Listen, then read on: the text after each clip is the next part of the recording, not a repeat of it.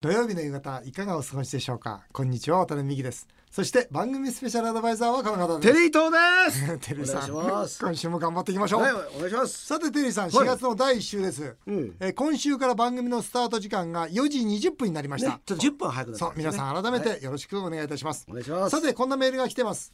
豊島区の F さん45歳の方です。渡辺さんが校長をしている育文館高校ではコロナウイルスの影響で青空卒業式をしたという勇敢の記事を拝見しました。うちも中学卒業の娘がいます。娘の心に響く言葉がなかなか見つかりません。渡辺さんテリーさんは苦難の時こそ子供たちに何と言葉をかけますか。入学式には父親らしい言葉をかけてあげたいものです。ねそうなんですよ。卒業式あの青空の下でやりました。はい。はいグラウンドで。ええ、どうでした？これあれですよね。何回かに分けてあったんですよね。そうなんです、あの、はい。僕ね基本的にうん。もうみ、なんていうかな密接しないというか、うん。あとはそのね狭い空間にしないとか、うんうんいういろんな条件考えていくと1メートルずつ開けて、はい。グラウンドでやるのが一番いいと思いました、うん。これならでいいだろうと。そして問題が起きるんですよ、何かというと一回何回もやらなきゃいけないそうですね。なんかこのあの六回？っそうです。6回やりました。てことは六回渡辺さんはそう。同じこと言ったそんでう。もう理事長挨拶って。ももうテープ流してさすがね6回目になるとね俺また同じこと言ってるそうです だからわざとちょっと違うこと喋りたくなう。ん、なるってそれはそうだよね。うんそんなことありましたね。まあね、でも初めて聞くわけですからね。そうです。そうなんです。皆さん喜んだんですか？まあそうですね。あの本当に短い1時間半ぐらいでどんどん入れ替えていかなきゃいけないんですね、うん。だけどもやってよかったなと思って、だって久しぶりに同級生と会うわけじゃないですか、うん同級生として最後にお別れじゃないですか、うんだから1時間半だけどもあの子たちのあの笑顔を見たら、うんあやってよかったなって、うんそう思いましたね。で F さんの質問に答えましょうよ。テリーさん、こんな時こそ子供たちにどんな声かけますか？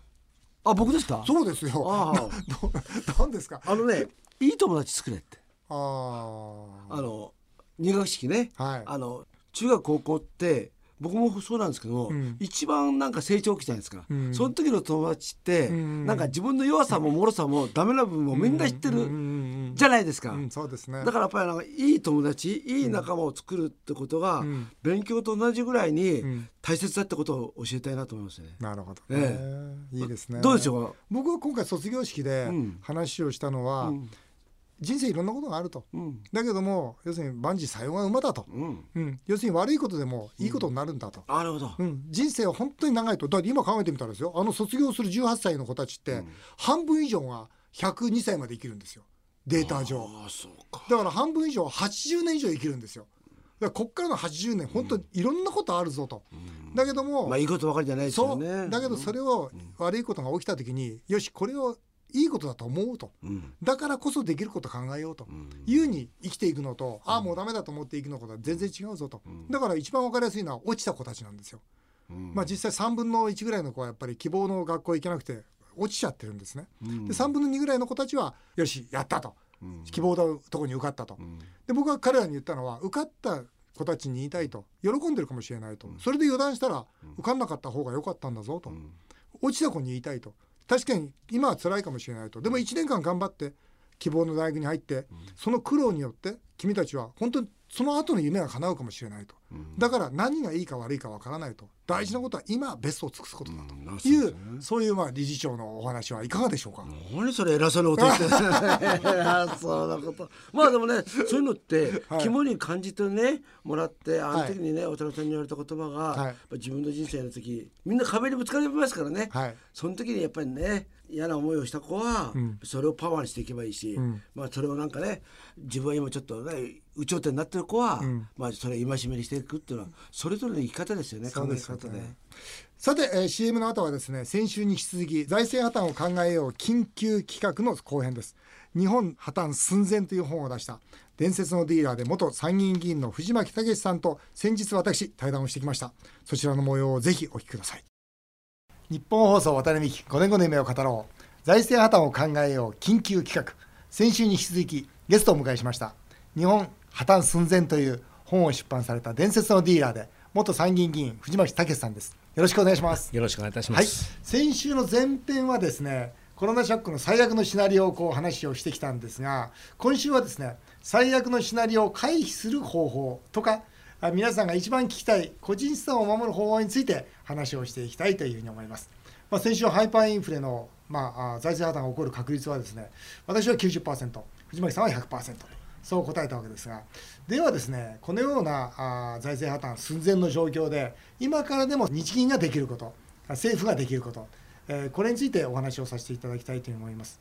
ハイパーインフレはどの程度のハイパーインフレを藤巻さん想定されてますか？例えば、まあ、最近ですとアルゼンチンなんかですとね、うん。例えばあ物価が3倍4倍になりましたとか、はい。あ金利が 40%50% になりましたとかいうようなことでよく聞くんですが、はいえーまあ、ドルに対しては、あ3分の14分の1になりましたとか、はい。こう聞くんですが、はい日本のじゃあ財政破綻しましたよ日本がと、はい。はい。言った場合には日本の国民とその何100円が何兆円になるとかいういやもうもうそのそんなようなもんだと思います。あのいろんな国はね、はい。外国からの借金をして、はい。デフォルトなんか起こすわけですよ。それはいでやっぱり、あの物価なんか上がっちゃうんですけど、はい。外国から借りるっていうのはね日本は借りてないから大丈夫だってことはいらっしゃるんですけど、はい。外国から借りるっていうのはそれなりにこれ一つメリットがあってね、はい。もしその例えば日本が外国からお金を借りると日本がデフォルトするとその債権を持ってる人たち外国も損を受けちゃうからものすごいワンワンワンワンワン言ってきてそんな借借金をこう増やすなとか言ってくるわけですよ。はいところが借外国からお金を借りてないと外国が勝手にこければって話になっちゃって膿がどんどん溜まってっちゃうんですよね。うんだからそういうことがあって借りてえあのまあ外国からお金を借りてればそれなりにハイパーインフレもマイルドなんですけどそういう外国からのプレッシャーあのチェックもないような国はですねものすごいハイパーインフレって私はそのなぜかっていうと円の価値がなくなっちゃうからうん。お金の価値がなくな本当になくなってしまったらばうん。ものすごいインフレになると思いますよ。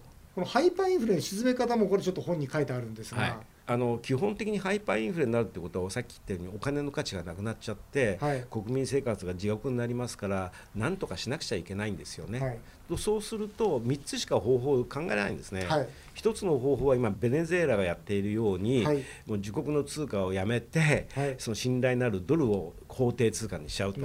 ただこれはですね日本もあの国その国の威信がありますからこれは採用しないと思うんですね、うんうん。そうすると方法は2一つで。心なんて言ってる場合じゃない でもまだ方法がありますからね、あはいはい。でその一つはね昭和21年にやった預金封鎖と新券発行なわけで、はい。えーですね。でそれ要するにそのある日突然ですねあの新しい紙幣に変えますよと。はいでそれは銀行に預けてないお金は変えられませんからってタンス預金もみんなこう銀行に入れられてそれで新しい、えー福沢諭吉100枚と新しいあの渋沢栄一1枚に変えちゃう。うんうん。でこれはねな可能性なきにしもあらずだと思うんですけどこれすちょっと前にあの我々が国会議員の時に、あのうん。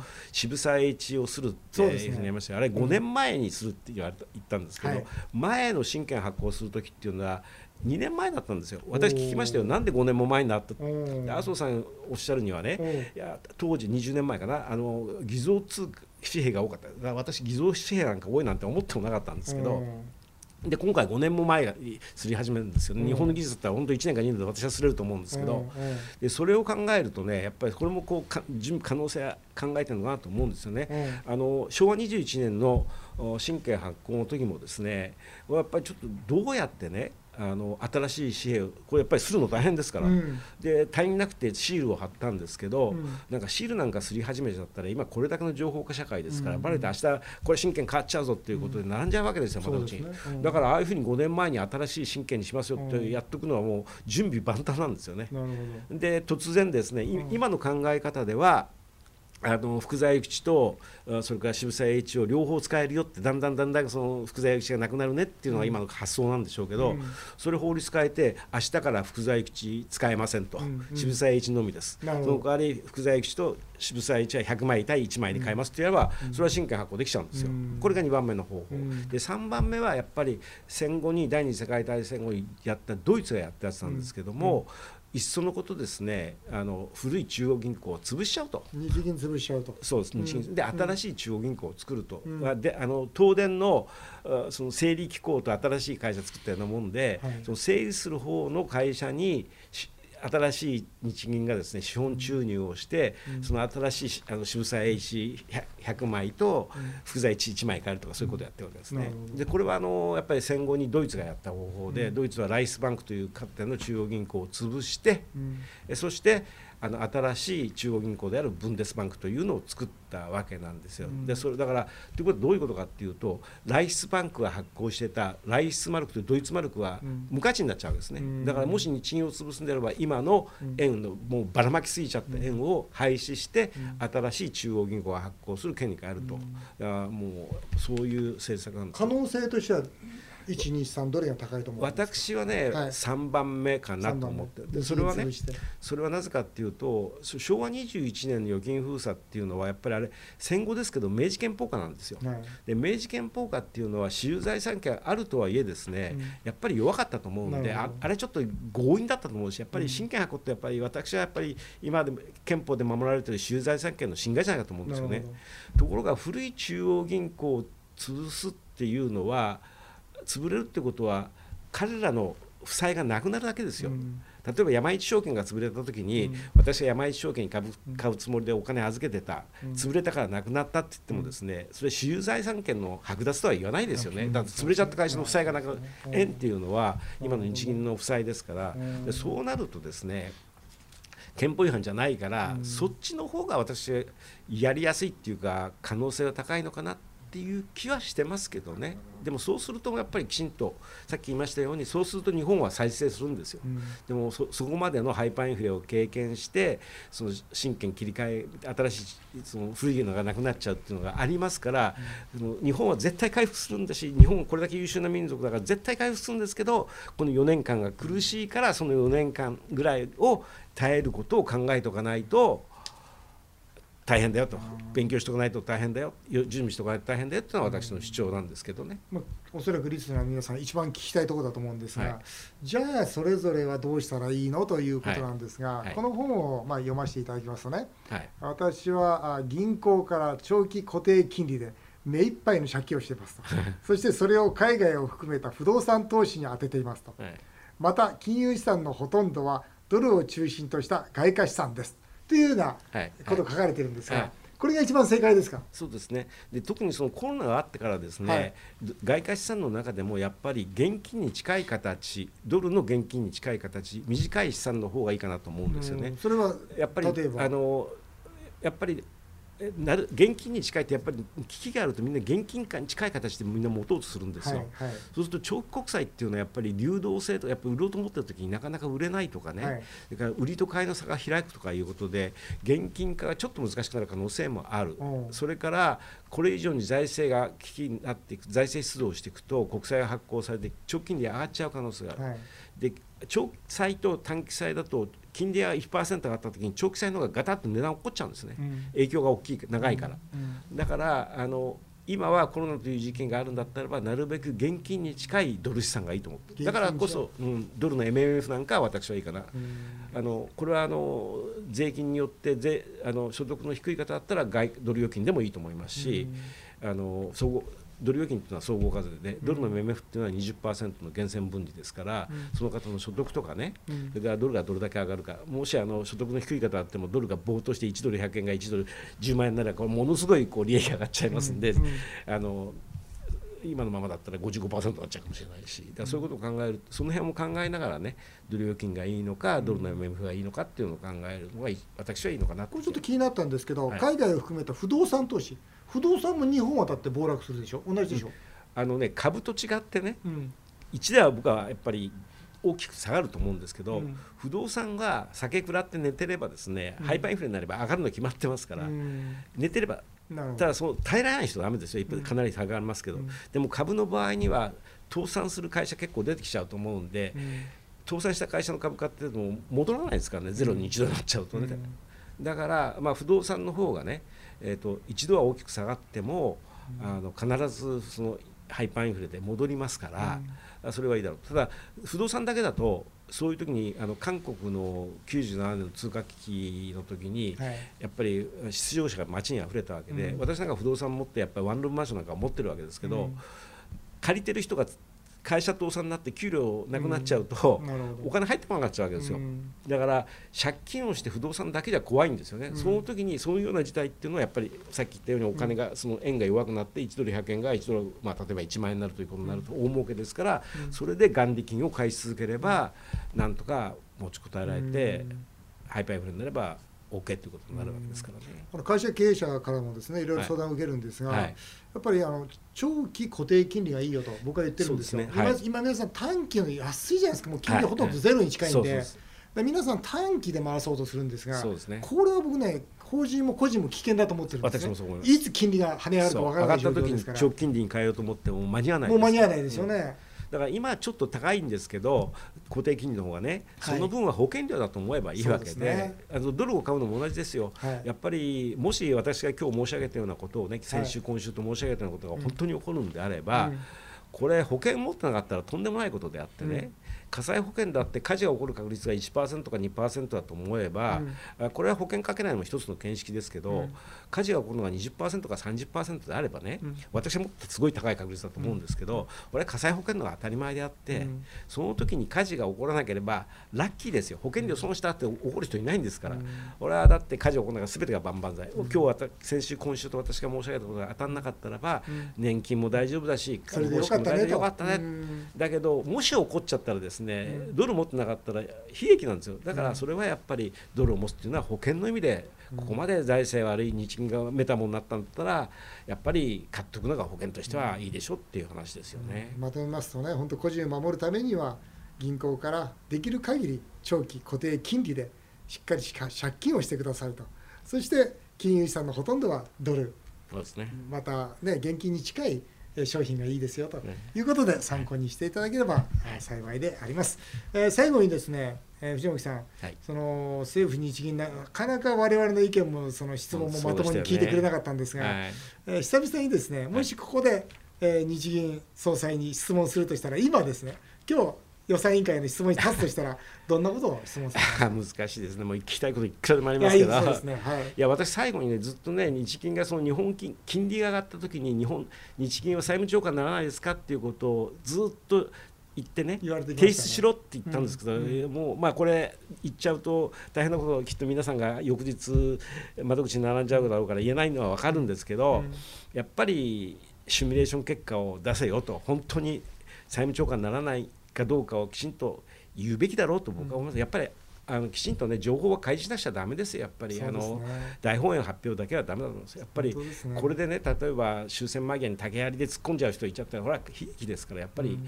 それで竹槍で突っ込んだ人が何人かいたら日本全体が救われるならいいですけど、うん。ここまでね敗戦が明白の時にね、うん。あの隠しちゃいけないと思っても次のね、これは苦しくて見て見たくない現実かもしれないけど、うん。やっぱり私なんかはもう次の日銀どうやって作るかっていうところの準備を始めなくちゃいけないぐらいに思ってますよ。だからやっぱりもう情報はもう隠しちゃだめですよね。本当ですね。うん。まだ言う時期じゃないとかね。そうそうそう。必ず言うじゃないですか。じゃあいつ言う時期なんだということは本当に聞いてみたいですね。すよね。はい。えーということで、えー財政破綻を考えよう緊急企画ゲストに日本破綻寸前という本を出されました。伝説のディーラーで元参議院議員藤巻武さんをお迎えしました。藤巻さん 大変ありがとうございました。ありがとうございました。さあ続いてはメールを紹介させていただきます。多摩プラザの秋吉久美子さんですね秋吉久美子さん時々書いてくれますよね。ありがとうございます。頑張ってこの番組にメールをしてますが、読まれても何も送られてきません。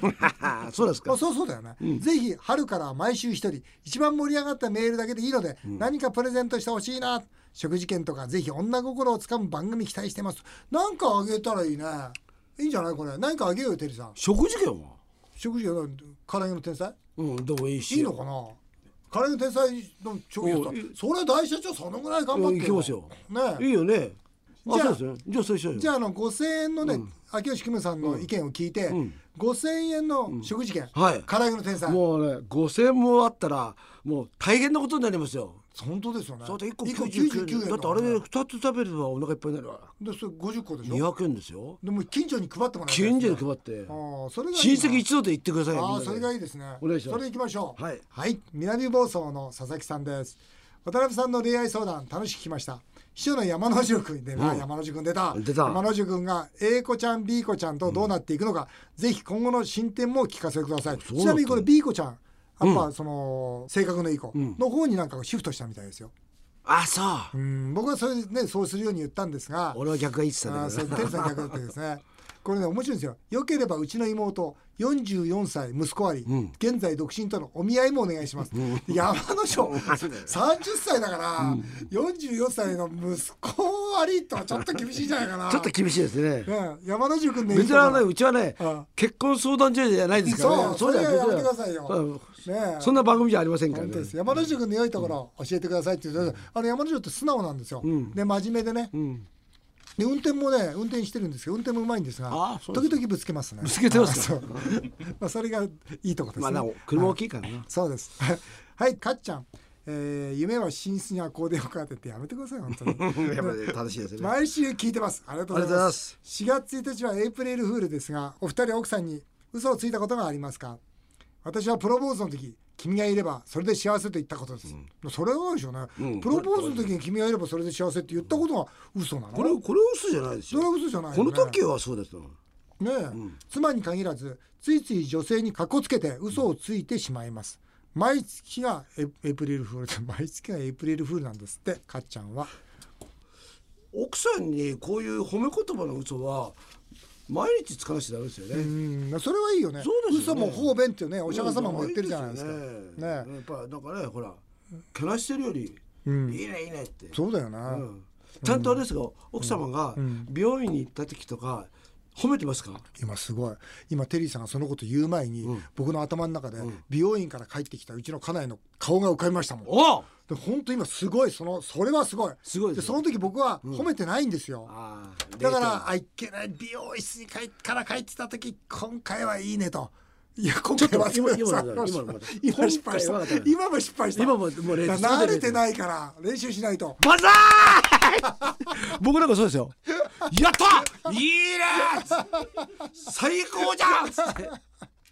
本当見習いますよ。もう本当にねもう祭り気分で言ってますよ。いいかそのぐらいやらなきゃいけないんだな今までの中で一番いいって言うんですよ。ああなるほど。あそっかそっか。ね。あなるほどね反省しよう。あっという間にお時間になりました、はい。以上メール紹介でした。テリートさんまた来週もよろしくお願いします。す日本放送渡辺美希5年後の夢を語ろう。この番組では渡辺美希さんそして番組スペシャルアドバイザーのテリー東さんへのメールをお待ちしています。メールアドレスは夢5アットマーク 1242.com までどんどんお送りくださいお送りしてきました日本放送渡辺美希5年5年目を語ろう、えー皆さんの感想もメールでお待ちしております。お相手は渡辺美希でした。